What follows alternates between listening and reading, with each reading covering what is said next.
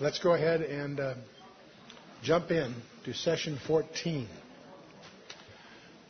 So we're in session 14, the, the uh, 12th chapter of Daniel, which is going to focus on the climax of all history. This is the most comprehensive and detailed prophecy of future events to be found anywhere in the Old Testament.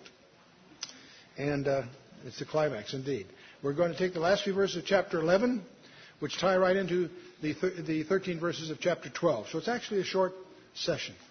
And uh, we're going to see in this uh, segment the emergence of a world ruler, far beyond Antiochus Epiphanes, but one for whom he was a, a foreshadowing. We're going to understand there'll be a world religion. And there are lots of misconceptions on what that world religion probably will be. We're going to talk about a final, climactic world war. A world ruler, a world religion, and a world war. But it's also going to involve a time of tribulation which is, whose focus is on Israel. It'll be worldwide, but the focus is on Israel.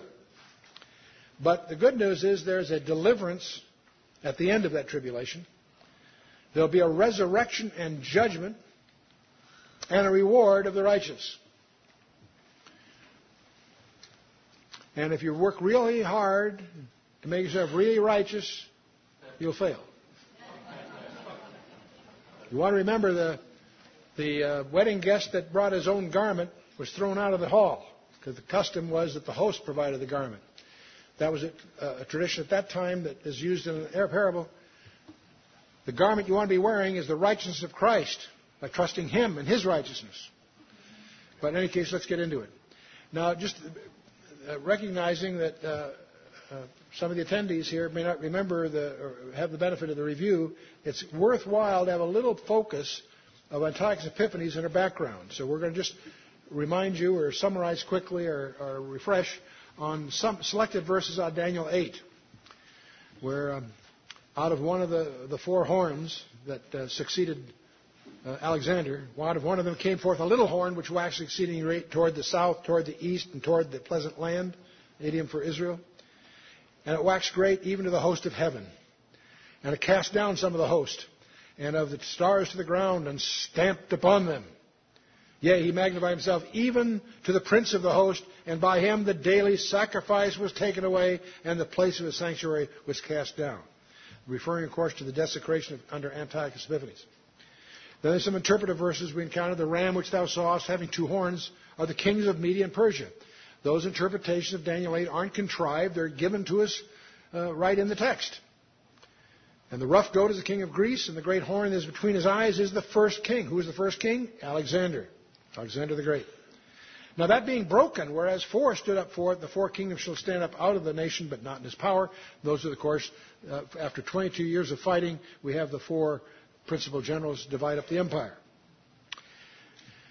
But it's going to focus on a specific guy. In the latter time of their kingdom, when the transgressors are come to the full, a king of fierce countenance and understanding dark sentences shall stand up, and his power shall be mighty. By the way, understanding dark sentences, you know, that, that is an occultic illusion, I believe.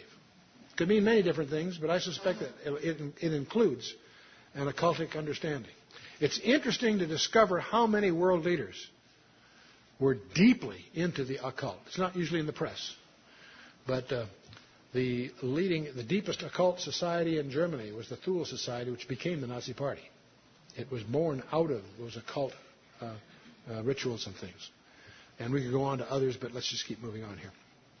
And his power shall be mighty, but not by his own power. Whose power? Whose power? Satan's. Good for you. And he shall destroy wonderfully or awesomely. And he shall prosper and practice and shall destroy the mighty and the holy people. And that's also a reason why I believe this is an allusion to a post-rapture situation, because he, he overcomes the saints. This is mentioned several times, both here and in Revelation 13, and all that is a contradiction, it would seem, from Matthew 16 at the Caesarea Philippi. But we've been through that before. Let's move on. And through his policy, also he shall see, he shall cause craft to prosper in his hand. That's it. He's going to encourage chicanery. How interesting it is today it used to be, not many decades ago, that we connected character with destiny. If you're strong and were a man of integrity, you could go far, go a long way. We've disconnected that in our culture. Today, the idea is to get ahead any way you can. Uh, you know, uh, uh, and and uh, so sue me. Who cares? You know, it, it, you saw the previous, especially in the previous administration.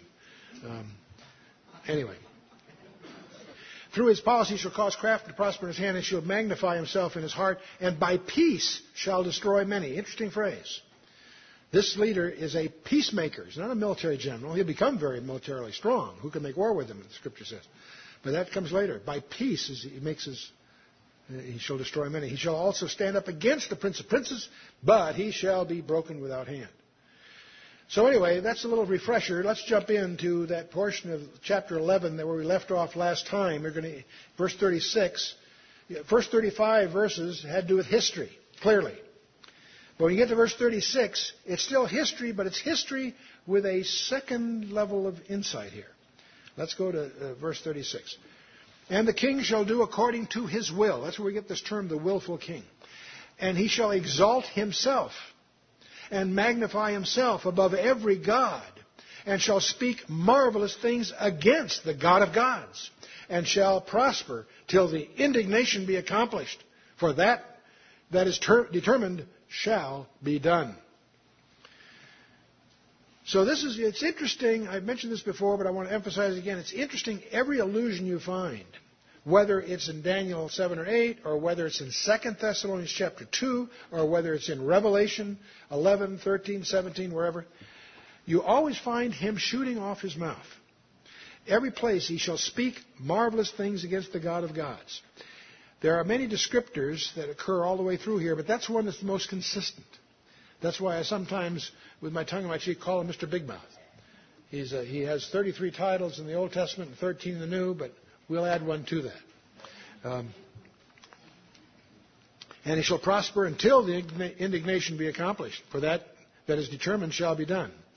Neither shall he regard the God of his fathers, nor the desire of women, nor regard any God. For he sh- shall him magnify himself above all. Here it is. See, there's a whole verse just nailing this. He's exalting himself above all. This is very satanic in its, in its origins. Neither shall he regard the God of his fathers. This is one reason that many experts believe he's Jewish. There's a whole list of reasons you can argue that he's a Gentile. There's also a list of reasons why it, one can build a case that he's Jewish. And the scholars debate that back and forth. They also forget there's two guys, not one guy, it's a, it's a duet. But in any case, it says he shall not regard the God of his fathers. The, the next phrase, nor the desire of women, is often misunderstood. Some people figure, well, gee, he must be a homosexual. Um, that's not to be ruled out, but that's, you should understand that's a phrase in the Hebrew that's a messianic title. The desire of women is a phrase alluding to the fact that the dream of every Jewish mother up until Bethlehem was to be the mother of the Messiah. The desire of women is regarded by rabbis, some of them, uh, not all of them, it's not universal, but many rabbis would argue that that's a messianic phrase. So she shall not regard the God of his fathers nor, the, nor, the, nor his Messiah, is one way some would read that phrase. But it's not the only way. It's very important as we delve into these situations to do two things simultaneously. On the one hand, we should try to understand as best as we can the Jewish context here because it is a Jewish God speaking to his Jewish people through Jewish scribes and, and scholars. Let's not forget that. Uh, that, that. That alone often will clear up uh, some misconceptions. But the, at the other side of the coin, let's also be sensitive to the fact that God is very, very precise. We can make many, many examples of where the precision of his expression is astonishing with 2020 hindsight. Um, and so, recognizing that the purpose of prophecy is not to predict the future, but to glorify Him when the future happens. There's a big difference. It's what mathematics call a nonlinear function. It works in one direction, not both. Anyway, um, anyway, those are kind of, nor regard any God. See, not only does you shall not regard the God of his fathers, nor regard any God. for he shall magnify himself above all. What one can presume is that the circumstances that leads up to this are such that there is one gigantic leadership vacuum that he fills. Um, it's very, very possible that somehow he will take over the leadership, not just of the Vatican, not just Mecca and the Muslims, but the world. The world. He shall exalt himself above all that is called God, Paul says in 2 Thessalonians. Read that Allah, among other things. Not just that either, but so you need to understand the scope of this. He shall regard the, he shall not regard the God of his fathers, whether whatever whatever they are, whether he's Jewish or Muslim or whatever, he doesn't regard that anyway. Nor the desire of women, which if it is messianic, it could fit, or maybe it's possible also there's a homosexual overtone to this, who knows. Nor regard any God, for he shall magnify himself above all. So that says it pretty clearly. But in his estate shall he honor the God of forces, and a God whom his fathers knew not shall he honor with gold and silver and precious stones and pleasant things. A God whom his fathers knew not. That's interesting.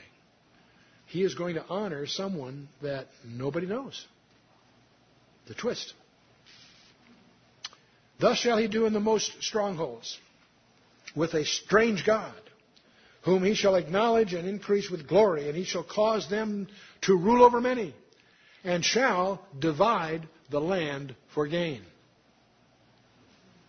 Really. You know, you can, you can muster a long number of passages out of the Old Testament where God pronounces judgment against those that would presume to partition his land. And many people are watching, of, of, of, of biblical sophistication, watching the politics in the Middle East are alarmed and concerned as we seem to join, I say seem, to join those that would partition the land. And there's some very, very compelling reasons why they have to partition the land to survive. If they're a democracy and the birth rate of the, the uh, Muslims are 10 to 1 higher than the Jewish community, it's a, it, you can predict where the crossover is, where the majority in a democracy will be non-Jewish. They've got a problem. The answer to that problem, of course, is a monarchy, and there are people even talking about those kinds of things there in some places. But you need to understand there's some very compelling forces that are at work uh, in the geopolitical arena. But on the other hand, God will not want his land partitioned. And yet, one of the things, that, that, he's not the only one that may do this, it may happen sooner, but he certainly, among others, shall divide the land for gain, and I think the land there is Eretz Israel. That leads us, of course, to verses 40 through 45. Now, the verses we've just read, by the way, can be read in a way that fits Antiochus Epiphanes, sort of, but clearly they're transitional. They fit him, but they fit even better the, the end time. It's a double reference kind of thing. But we get to verse 40, what some people call the Armageddon scenario. You know, you always hear about the Battle of Armageddon and who, what's going to happen. It's not out of uh, Revelation 16, it's out of Daniel 11 verses 40 and following. Verse 40. And at the time of the end shall the king of the south push at him. So apparently there is a king of the south, and we, from identity, most of us assume that it somehow involves Egypt. Shall push at him. And the king of the north shall come against him like a whirlwind. Who's the king of the north? Traditionally, it's Syria, but some scholars feel it might be idiomatic of even further north. Some people try to make this fit the Armageddon, the uh, Ezekiel 38 passage. That's a source of, of different views among good scholars. But in any case, the king of the north shall come against him like a whirlwind, with chariots and with horsemen. And by the way, the main battle tank of Israel is the Merkava. Merkava is Hebrew for what? Chariot. Yeah, chariot. Anyway, and with horsemen, and with many ships. And he shall enter into, his, into the countries and shall overflow and pass over. He shall enter also into the glorious land. And many countries shall be overthrown. No surprise so far, but the rest of this verse comes as a big surprise to many. But these shall escape out of his hand, even Edom and Moab and the chief of the children of Ammon. Verse 41 of Daniel 11 lists a portion of the planet Earth, for some reason, escapes his thumb. Edom, Moab, and the chief of the children of Ammon. And when you look at your maps, your Bible maps, and say, what on earth is Edom, Moab, and Ammon, you'll discover it is a region that we know today as Jordan. And it's very interesting that of all the enemies of Israel, that Jordan has signed a lasting, so far, peace treaty with Israel. They, have, they, they, they share some very serious problems, mainly water, that they have to agree to and so forth. But the net of it is, is that uh, um, for some reason, Edom, Moab, and chief uh, uh, uh, children of Ammon escape um, out of the hand of this coming world leader. No one knows why or how. Um, we, we conjecture that the reason these don't go under the Antichrist is to give the remnant a place to flee to. Because Jesus, in instructing his disciples, says, When you shall see the abomination of desolation stand in the holy place, whoever readeth, let him understand. Then let them which be in Judea, not New York, Rome, or London, or whatever, the, them which be in Judea, flee into the mountains. Don't even start to get a coat. just pray it's not a Sabbath day, not on a Sabbath day. In other words, you split, you split now. Where do you split to? The mountains of Judea. Where, what's, what's east of, That's Petra. And uh, that's in Jordan. That's apparently where they, they, they go to. Speaking of the Antichrist, in verse uh, 42, he shall stretch forth his hand also upon the countries, and the land of Egypt shall not escape. But he shall have power over the treasures of gold and of silver and over all the precious things of Egypt. Then the Libyans and the Ethiopians shall be at his steps. But tidings out of the east and out of the north shall trouble him. Therefore he shall go forth with a great fury to destroy and utterly to make away many. And he shall plant the tabernacles of his palace between the seas. That's between the Dead Sea and the Mediterranean Sea. Between the seas in the glorious holy mountain. Yet he shall come to his end, and none shall help him. So that ends chapter 11. Let's keep rolling here on chapter 12. Remember, I said we see a world ruler, a world religion, a world war, time of tribulation for Israel, deliverance at the end of the tribulation, and resurrection and judgment, and reward of the righteous. That's what's all going to be packed in a few verses here. Daniel chapter 12, verse 1 is a verse that was quoted by Jesus Christ when he labels the last half of the seventh week of Daniel. Remember, Jesus said in Matthew 24:15, He says, When you see the abomination of desolation, stand in the holy place. Then let them which be in Judea flee and so forth. For there will be a time of trouble such as the world had never seen or ever would see again a time of great tribulation. Jesus uses that phrase. Where does he? He labels it that way from Daniel 12, verse 1. Let's read Daniel 12, verse 1. At that time shall Michael, Michael the archangel, shall Michael stand up, the great prince which standeth for the children of thy people. And there shall be a time of trouble, such as never was since there was a nation, even at that same time. And at that time thy people shall be delivered, every one that shall be found written in the book. Wow. At that time. Three times it says it. What time? And by the way, it's a during, it's a continuation kind of time. And uh, Michael is your prince. It's interesting how the, the um, archangels, both Michael and Gabriel, have very specific job descriptions. Michael is always a military commander on behalf of Israel. And Gabriel is always an annunciator, an advance man, a communicator on behalf of the Messiah. Those, that seems to be their specific duties. And uh, there may be other uh, archangels that also have other duties, but they're not mentioned in the scripture, so we can only guess. But uh, so uh, Michael's mentioned four times in the scripture. And who is he always battling? Satan. Satan or his hosts, indeed. And uh, it's interesting that even Michael doesn't bring railing accusation against Satan, but the Lord do it. Book of Jude has a very strange passage. The point Jude is making that we should not speak evil of dignities. But the dignity he chooses to make an example is the strangest one you can imagine Satan himself. Even Michael the archangel dare not bring railing accusations, but said, The Lord rebuke you. Let the Lord deal with it. You don't you let the Lord deal with it. Always. Interesting passage. I get very nervous when some people sing, sing these songs, you know. I'm so glad, Satan's so mad. You know, this, these things border on, on uh, need some need some thought. Satan is a created being, and uh, but he's very uh, he's and don't get confused. He's there's two mistakes you can make. You can ignore him on the one hand, or you can overreact to him on the other. But he's a created being, but very powerful, very powerful, very resourceful. And uh, don't confuse your biblical insights by some of the colorful allusions from English literature, from Milton, Dante, Goethe, and others. Those are very colorful, but uh, far cry from what the Bible presents. The Great Tribulation is what Jesus labeled it. It's not seven years, it's three and a half. It's the last half of that. Jesus quotes this very verse in Matthew 24, 41, uh, 21, Mark 13, 19, and Revelation 7, 14. And uh, Deuteronomy, Jeremiah, Joel, they speak of it as the time of Jacob's trouble. And this, and this time is parallel to what we're reading here in uh, Daniel 11, 40 through 45. And time of Jacob's trouble. It doesn't mean it's not just Israel, it's worldwide, but it's aimed at the sons of Jacob. Israel is to pass under the rod, according to Ezekiel 20. It's the purpose of it. It's called the furnace of affliction in Ezekiel 22. And it's a very interesting verse in the end of Hosea chapter 5, verse 15, where God says, I will return to my place. To return, he must have left it.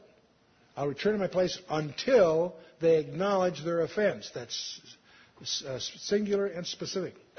In the time of their affliction, they will seek me earnestly.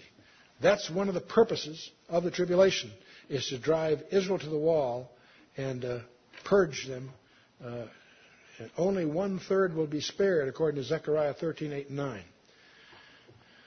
About one Jew th- one in three was killed in the Nazi Holocaust. But Zechariah 13, verse 8 and 9, in- implies that uh, two out of three will be taken in the next one. And I read that on the radio once, and it was declared an anti-Semite by the uh, Anti-Defamation League because I read their scripture on the radio. But I didn't say it. Zechariah did. Anyway, uh, so, so time of Jacob's trouble. The woman in Revelation chapter 12, I believe, is Israel in the sense that it began with Eve, the seed of the woman. But the woman there gives birth to the man child, and it's the seed of that woman, the thread, that starts with Eve and finishes with Mary. And uh, uh, if you understand that, then Revelation 12 becomes very clear. If you try to make the woman the church or something, you get in all kinds of confusion. Because if she's the church, she's in big trouble. Because she's pregnant. Not the virgin bride, she's pregnant. So you've got to sort that out. And in that same chapter, Satan is cast out, which means he's no longer in heaven able to accuse. He's out to do mischief firsthand. And, uh, but the, all through the scripture, there are repeated promises. Thy people shall be delivered. Twice just in this last verse. Daniel 7, Zechariah 12, 13, Jeremiah 30, Isaiah 14, Job 1, 2, Zechariah 3, Revelation 12, etc. Uh, Thy people shall be delivered. That's the great promise of hope to see them through this area. The second verse of chapter 12, and many of them that sleep in the dust of the earth shall awake, some to everlasting life, and some to shame and everlasting uh, condemnation. And uh, that's a poor translation, by the way uh, because it, it is, it, the Hebrew sharply separates two uh, classes of resurrection. A better way to translate would be, and many from among the sleepers of the dust of the earth shall awake. These shall be under everlasting life, but those, the rest of the sleepers, those who do not awake at this time, shall be unto shame and everlasting contempt. Now, this leads some scholars to argue that this resurrection is, um, um, uh, uh, uh, well, let's put this, let, let, let, me go down that path. The everlasting, the, the, the ones that are not resurrected then are held until the great white throne at the end of a thousand years. That's the basic thrust of this. There's some other nuances, but I'll stay out of that for this, for this particular uh, review. Many, it says. Not all, by the way as you go through your Bible, realize it's always a select few. You look at Abraham in Genesis 22 and how summarized in Hebrews 11:9. Job in chapter 19. He makes this incredible declaration. I know, I believe, and that he's able. Uh, in, in my flesh shall I see God, and so forth. Isaiah 26, which I believe even, could very well be an allusion to the rapture if you look at it closely. Hosea 13, 14, and of course Christ in Psalm 16. Anyway, let's move on. Verse 3 And they that be wise shall shine as the brightness of the firmament, and they that turn many to righteousness as the stars forever and ever. This is the first occurrence of, the term, of everlasting life in the Old Testament. We find some of it in Psalms uh, 16, 10, 49, several passages in Isaiah, and so forth. Um, and of course, what we have uh, uh, the allusion here are to Jewish teachers. Some would try to identify this 144,000, maybe so, maybe not. And, uh, um, and, and obviously, the lights is an illusion. It's all through the Scripture in that, in that sense. Now, what about this issue of the rapture? This is another controversy that we're not going to try to hammer here, but does it, is the rapture, some argue that it only involves the church, because the rapture is really aimed at church, which is, which is the focus of which is the Gentiles. But we find all kinds of people who are written in the book, alluded to in Exodus, Psalm 69, Luke 10, Revelation 13, 8, 17, 20, and elsewhere. Um, not all are prepared, apparently. Ezekiel 20, and that, of course, leads to the, the, the, the parable of the virgins and so forth. Israel is blinded until the fullness of the Gentiles be come in. So that Romans 11:25 clearly gives the, the, the gathering of the church a Gentile complexion, and uh, uh, so and uh, the issue of being blotted out is, of course, in, in Ezekiel 32 and Psalm 69, as well as Revelation 3:5. But the main point that you need to study on your own and be sensitive to that not all saints or elect are in the same category. There are people that are saints or elect in the Old Testament. There are also saints or elect that are in the church period. There are also saints and elect, if you will, after the rapture, in the so-called, what some people call the tribulation saints. You need to understand there's at least three categories, maybe several others that you can discern. And uh, the uh, that's an important thing to understand so you don't get confused. Many people jump to conclusions where it says saint, there's a certain passage where it speaks of saints or elect that it refers to the church. Not necessarily. Not necessarily. Uh, John the Baptist was certainly a saint, certainly elect. And yet, uh, Jesus, in one context, says, He that's least the kingdom of heaven is greater than John. What does that mean? That means simply this that John was the close of the Old Testament period. Doesn't mean he wasn't saved, but he's not part of what Jesus ordains from Acts chapter 2 onward until this period between the Acts 2 and the rapture is a very strange period. And once you understand that, all these other passages, will, I think, will come clear. But you need to come to those conclusions by your own study, not because someone you know, sold you the idea. Daniel 12, verse 4 is often quoted, but I think in, their out of context. The angel says, says, But thou, O Daniel, shut up the words and seal the book, even to the time of the end. Daniel's book is sealed. That's in contrast to the book of Revelation, which is conspicuously unsealed. There's a huge contrast, deliberate here, between the book of Daniel and the book of Revelation. They have many similarities, but Daniel's book was sealed until the time of the end. But then he says something in it. Many shall run to and fro, and knowledge shall be increased. And uh, so it's interesting there are many, many things today that have been revealed that we did not know decades ago. I'm speaking biblically. Um, the, uh, the word here in the Hebrew is not knowledge shall be increased. There's a ha hadat. There's a the. The knowledge shall be increased. And in the context here, it's this knowledge. The context of verse 4 is the scripture not knowledge in general. People like to point out that you know, knowledge is exploding. They say that knowledge doubles every 10 years. If that's true, then half of everything we know has been, uh, you know, has been added these last 10 years. Half of everything we know is, and that, from an information science point of view, that could very well be, but that's not what this is talking about. Many people quote this in that context, and I'm not saying that's not true. That's not what this is focusing on. This knowledge, this prophecy is what it's talking about. It's linking uh, here with verse 3, the previous verse. And, uh, and Abra, Amos uh, 8.12, uh, Lord will do nothing but that which he reveals to, through his servants, the prophets. And uh, Israel blindness is to be relieved according to Romans 11:25. That's a very key prophecy. Jesus pronounces judicial blindness on Israel when he rides the donkey in.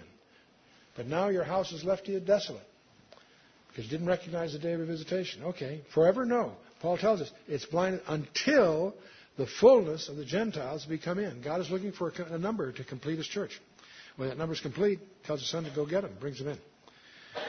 But so the, the, the knowledge will be increased. Sealing means making it secure, preserved until the end. Daniel's book was sealed until the end. What's interesting in recent years is more and more of Daniel is just opening up. That in itself is, in a sense, is a fulfillment of prophecy.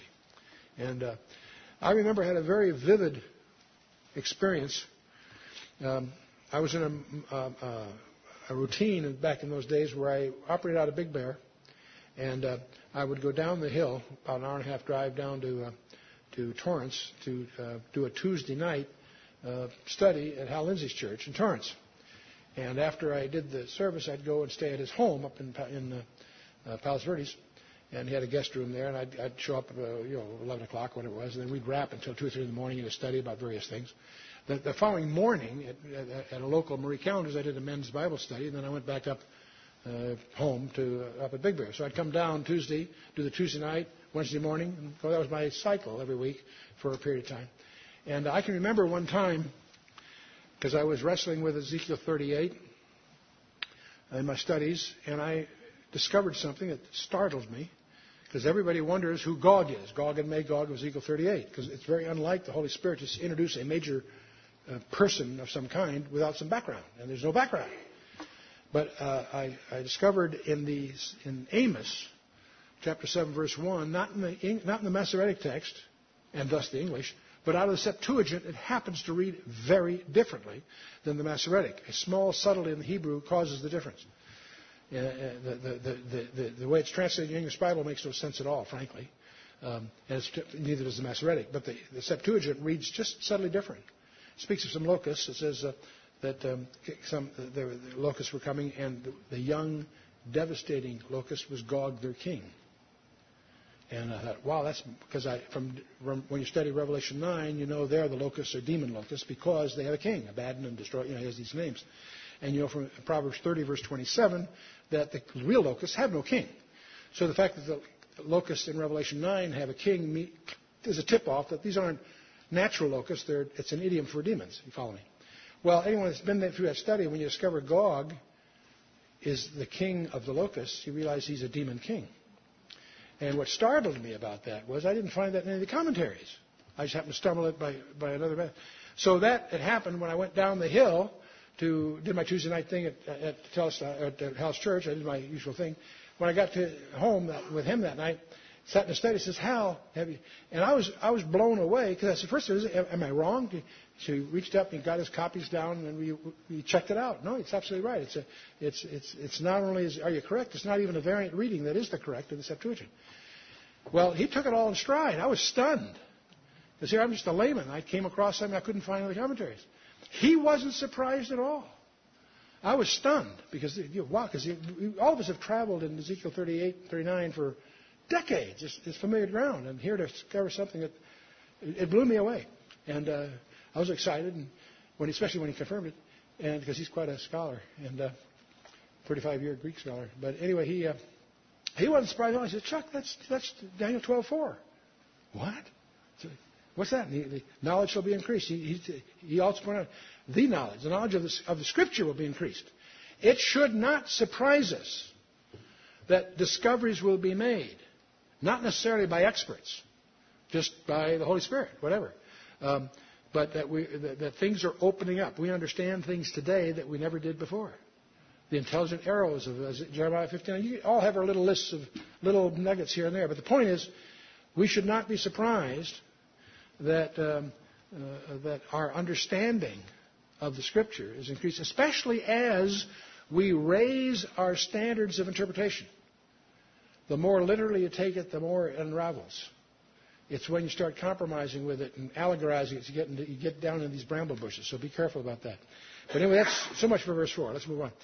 Um, verse 5. Then I, Daniel, looked, and behold, there stood other two the one on this side of the bank of the river and the other on that side of the bank of the river.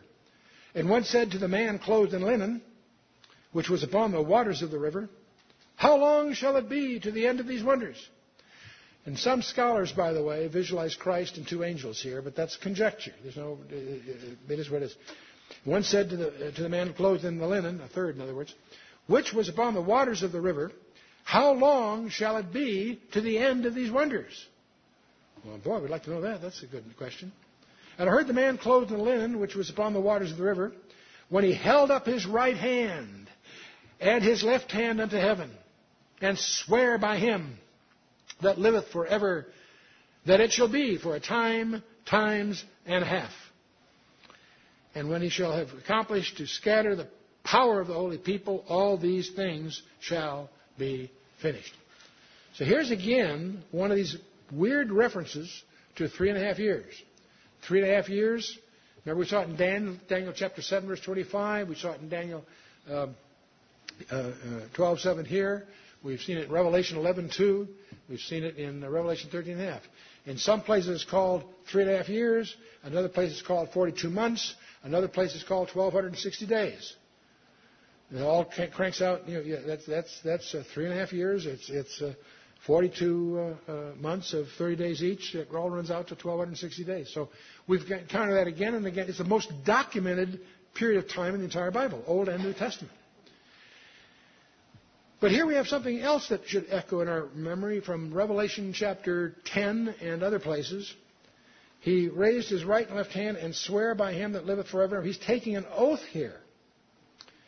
And we shall accomplish to scatter the power of the holy people. All these things shall be accomplished. And I heard, but I understood not. This is Daniel talking. I heard, and I understood not. Then said I, O my Lord, what shall be the end of these things? Before I go on, by the way, it's interesting to see that Daniel is recording material that he did not understand. I am so tired of reading books on hermeneutics that always insist that we have to interpret the, the passages as the writer understood them. That seems reasonable at first, except it's contrary to experience. You can find places in the Scripture where the person is faithfully recording it and hasn't the foggiest notion of what the Holy Spirit's intending with this stuff. It's only with later that we look back and understand it. And uh, uh, so that's what we call inspiration. It's guided by the Holy Spirit. And uh, you should be very, very cautious about trying to confine the Word of God into the understanding of the penman. Because uh, I can understand the caution on the one hand, but take it with a grain of salt. Because here's one example. Because Daniel's recording all this stuff, but he did not understand it. He just presumed that his forebears, the you the readers, would be able to read, relate to it more than he can. But he then turns, says, Oh my Lord. That's another reason why I think the third person, the one in the middle, is Jesus Christ. Anyway, Oh my Lord, what shall be the end of these things? And he said, Go thy way, Daniel. And uh, the word go here isn't physical, it's more of a mental attitude kind of thing. Your words are sealed, but you keep, you keep going here. He said, Go thy way, Daniel, for the words are closed up and sealed till the time of the end. And one of the reasons we're increasingly confident that we're moving into the time of the end because we're increasingly being able to put so many obscure prophecies together to make, to make sense. It's becoming very clear. Many shall be purified and made white and tried, but the wicked shall do wickedly, and none of the wicked shall understand, but the wise shall understand. Wow.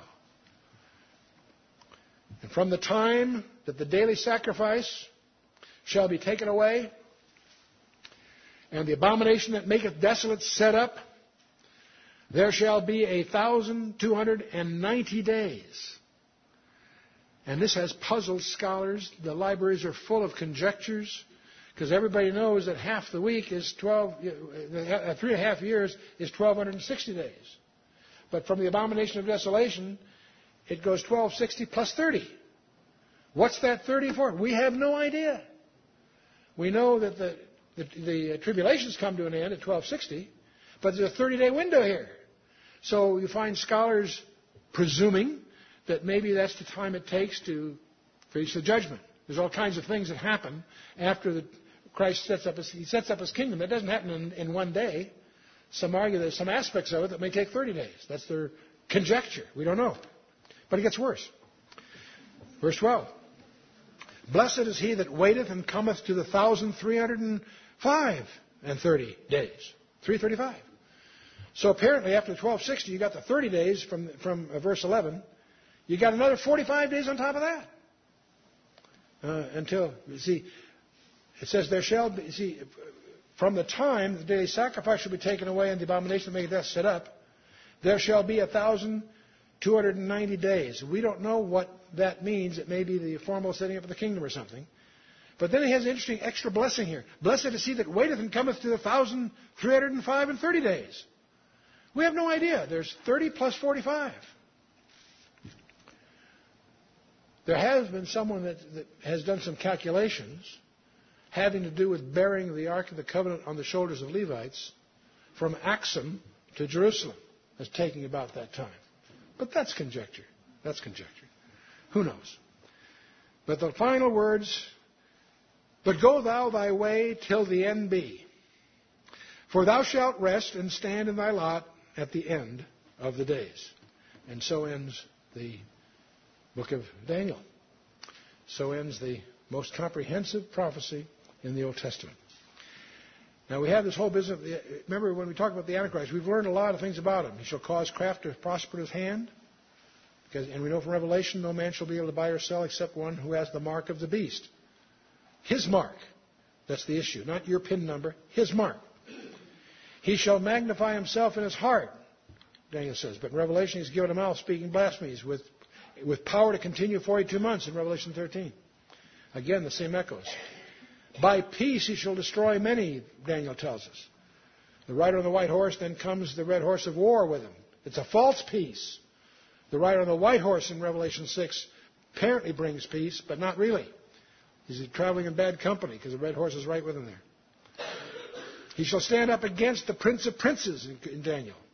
And of course, the first piece of Revelation 13 is against Christ. That's what Antichrist means, a, a pseudo-Christ, Antichristo. He shall receive great power by subduing others, we learn. He shall rise to power by promising false security. He'll be intelligent and persuasive. He'll be controlled by another, Satan. He'll be an adversary of all Israel and subjugate Israel to his authority. He rise up in opposition to the Prince of Princes, the Lord Jesus Christ, and so forth. His rule will be terminated, of course, by divine judgment. Now, if we look through the Old Testament, you can find 33 labels. This is a list of some of them. And I won't try to go through them all. There's a few you want to be sensitive to. The Assyrian, Isaiah 10 and Micah 5 seem to emphasize that he is an Assyrian. Yes, he's from the Roman Empire, but not, not Western Europe. He's from the eastern leg of that empire, which outlived the western one by a thousand years. So if you want to study more of this, I encourage you. We have a whole briefing package, two-hour briefing on just the Antichrist itself. So you can dig into that if you like. The idol shepherd. In Zechariah 11, we have the only physical description I know of in the Bible. A physical description of the Antichrist find in the last couple of verses of uh, Zechariah chapter 11. And of course, obviously, the little horn of uh, Daniel 7 we talked about. The prince that shall come is a very important title out of Daniel 9, which we covered.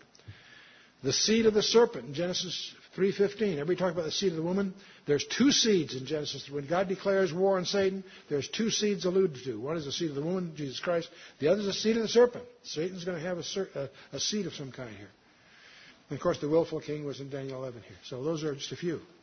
In the New Testament, there are 13 at least lists and, and names, various ones that you come across in various kinds in various places. The Antichrist is the one that we tend to use I think it's sort of unfortunate because it leads to a lot of misunderstandings. And of course, obviously, the beast of Revelation 11, he's the false prophet of Revelation 13, the man of sin of 2 Thessalonians 2, the son of perdition in the same chapter, and some other ones that are probably a little more fuzzy, a little more ambiguous. But where do you go next? We've been through one of the most interesting books in the, in the Bible, one of the most documented books in the Bible, one of the most fruitful in the personal walk, as well as being an incredible book apologetically. Because with the book of Daniel, you can definitively prove Jesus Christ was the Messiah. From several places, but the, Daniel, the, your, the, the Daniel 9, I encourage you to master those passages in Daniel 9. They're precious. But you say, okay, Chuck, that's great. We've enjoyed Daniel. Wonderful book. Where do we go next? Lots of choices. You can actually go anywhere. But one of the places most people would like be drawn to is to go to the book of Revelation. This would be a natural study for many of you. One of the things you want to do if you go to the book of Revelation, you need to understand that it has 404 verses, which include 800 allusions from the Old Testament. The reason it's a closed book to many people is because they haven't done their homework in the Old Testament. So if you just be prepared for that. Every the book of Revelation is in code, but every code is explained somewhere else in the Scripture. One of the reasons it's such a it's the only book of the Bible that promises you a blessing. It's the only book in the Bible that promises you a special blessing to the reader or the listener. Uh, no other book does that. A lot of places read the Bible, sure. Only one book has the audacity to say, "Read me, I'm special." And it does. It's, it's very. And one, one of the blessings you get is to go through it properly. Will take you into every other book of the Bible to untie all those interesting little riddles and so forth. The other thing you might want to do, depending on your tastes and interests and so forth, we, do, we, we generally strongly advocate going into the Bible expositionally. Take a book and go through it verse by verse. Go, go, take a book and go verse by verse. We generally don't push on what we call topical studies. Nevertheless, there's a place for them. But uh, we think the most fruitful thing is to go expositionally, sort of the way we've done through Daniel or Genesis or whatever. Uh, but there are sometimes topics you want to dig into, and we've done briefing packages on those. One of them is the Antichrist. We, like many, have, uh, have for many, many years taught the idea that the Antichrist is coming out of the Roman Empire, so we always watch Western Europe with great interest. That's, that's myopia, because if you study the Bible carefully, you'll discover that he is called the Assyrian, among other things. And so there's a whole other scenario you want to at least be aware of. And uh, so a, we did a fairly comprehensive review of the Antichrist as a topic in a briefing pack. The other thing, the other topic that gets uh, is, has to be the most preposterous doctrine in, Christi- in, in uh, fundamental Christianity, the rapture. It is the most preposterous concept imaginable. It has only one thing going for it. It's unquestionably correct. I'm always reminded of uh, Richard Feynman of Caltech. He's probably one of the most prominent quantum physicists uh, in the physics world. And he says that about quantum physics. He says there's nothing more preposterous than the, the things that they've learned out of quantum physics. It makes no sense at all. It's absolutely the most absurd thing you can imagine. There's only one thing going for it. It's unquestionably correct. And uh, it's this little paradox. It, it, that paradox fits the rapture. It's a crazy idea. It's a bizarre idea. But once you really start studying the Bible, you'll discover it is correct. We, we try to take that that whole issue rather aggressively through it. Because there are a lot of people doing that are really troubled by that. There are a lot of people running around saying the rapture is a new idea. It wasn't early church. Wrong. It was believed by the early church. It was, it was taught all the way through by a, a small group, all the way through the history, the uh, uh, minority, minority view. Most people are victims of church history, and church history is pretty dismal from Augustine on. There was all kind of, they did a lot of good things, but they also perpetuated some some falsehoods that have become indoctrinal, doctrinal in most of most of the uh, cons- uh, you know, uh, uh, mainline denominations. The whole idea of amillennialism and so forth is part of it. Anyway, you, the rapture is a study you might want to get into.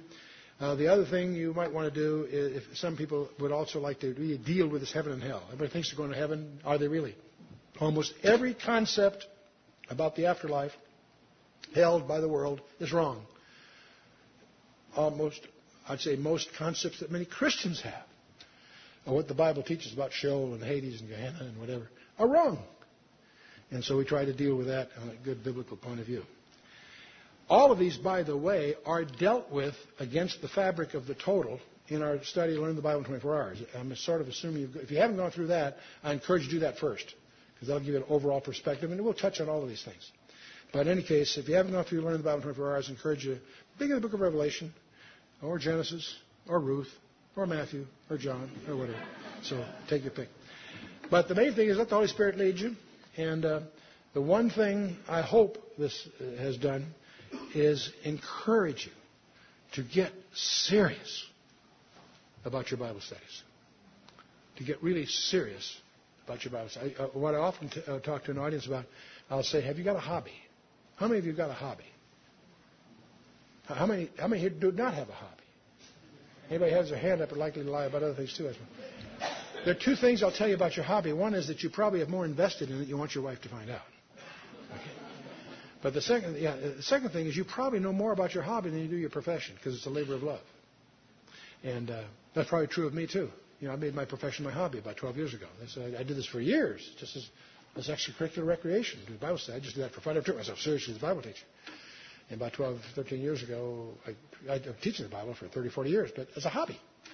And I switched it around, obviously, 12 years ago, and uh, through through the encouragement of Hal Lindsey and some others.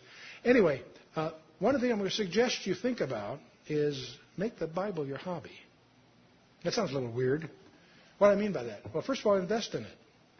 If you don't have a set of helps on your own on your on your library shelf, get some. If you're computer literate, explore some of the helps that are available on the computer. I travel with a laptop that has probably more volumes than you'll find in most seminary libraries, and it's all word searchable. Not just the Bible, all kinds of other things. Uh, you don't need you do not have to you do not have to know Hebrew and Greek today to get at a good exegetical background because the, the computer will analyze the sentences for you. They'll translate it for you. They'll help you with it if you're really into that. The point is, the resources available are incredible. But I encourage you to, to make it your hobby. Get serious about your Bible. Learn about your Bible. Get a good Bible set of encyclopedias, either a one volume set or a five volume set. So if something comes up, a place name or a person or whatever, you can quickly get a few paragraphs of background. So you, will just, you'll, you'll, you'll just grow that way. And, uh, the, and one of the most powerful things you should do if you're not in a home Bible study, uh, find one. There's probably one in your neighborhood. Some of them are being organized by profession rather than by neighborhoods. You may have to drive an hour to the one you want to go to. Uh, sometimes it'll be all accountants or all attorneys or people who have other things in common that will meet together as a small group um, once a, during the week to really get into some serious prayer for each other, hold themselves accountable, and then get into the Word of God. That's where people grow, not on Sunday mornings. Sunday morning's a great place to celebrate, and knocking that.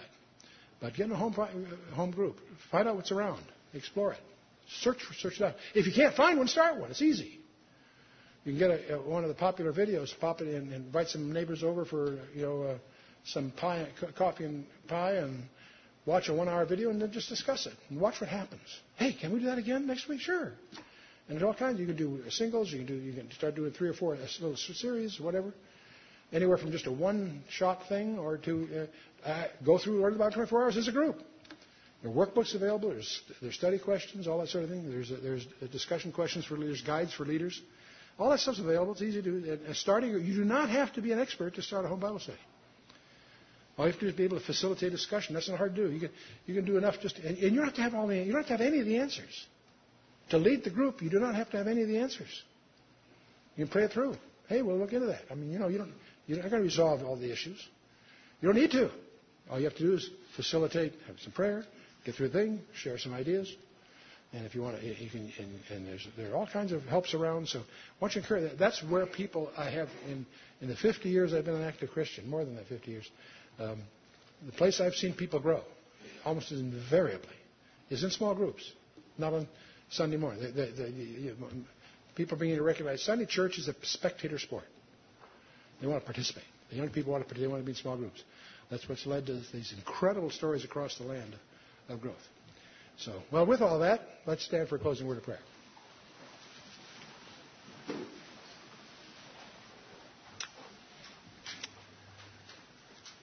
Well, again, Father, we thank you for the privilege of being able to meet like this and to go through your word. We thank you for the book of Daniel. We thank you for his example.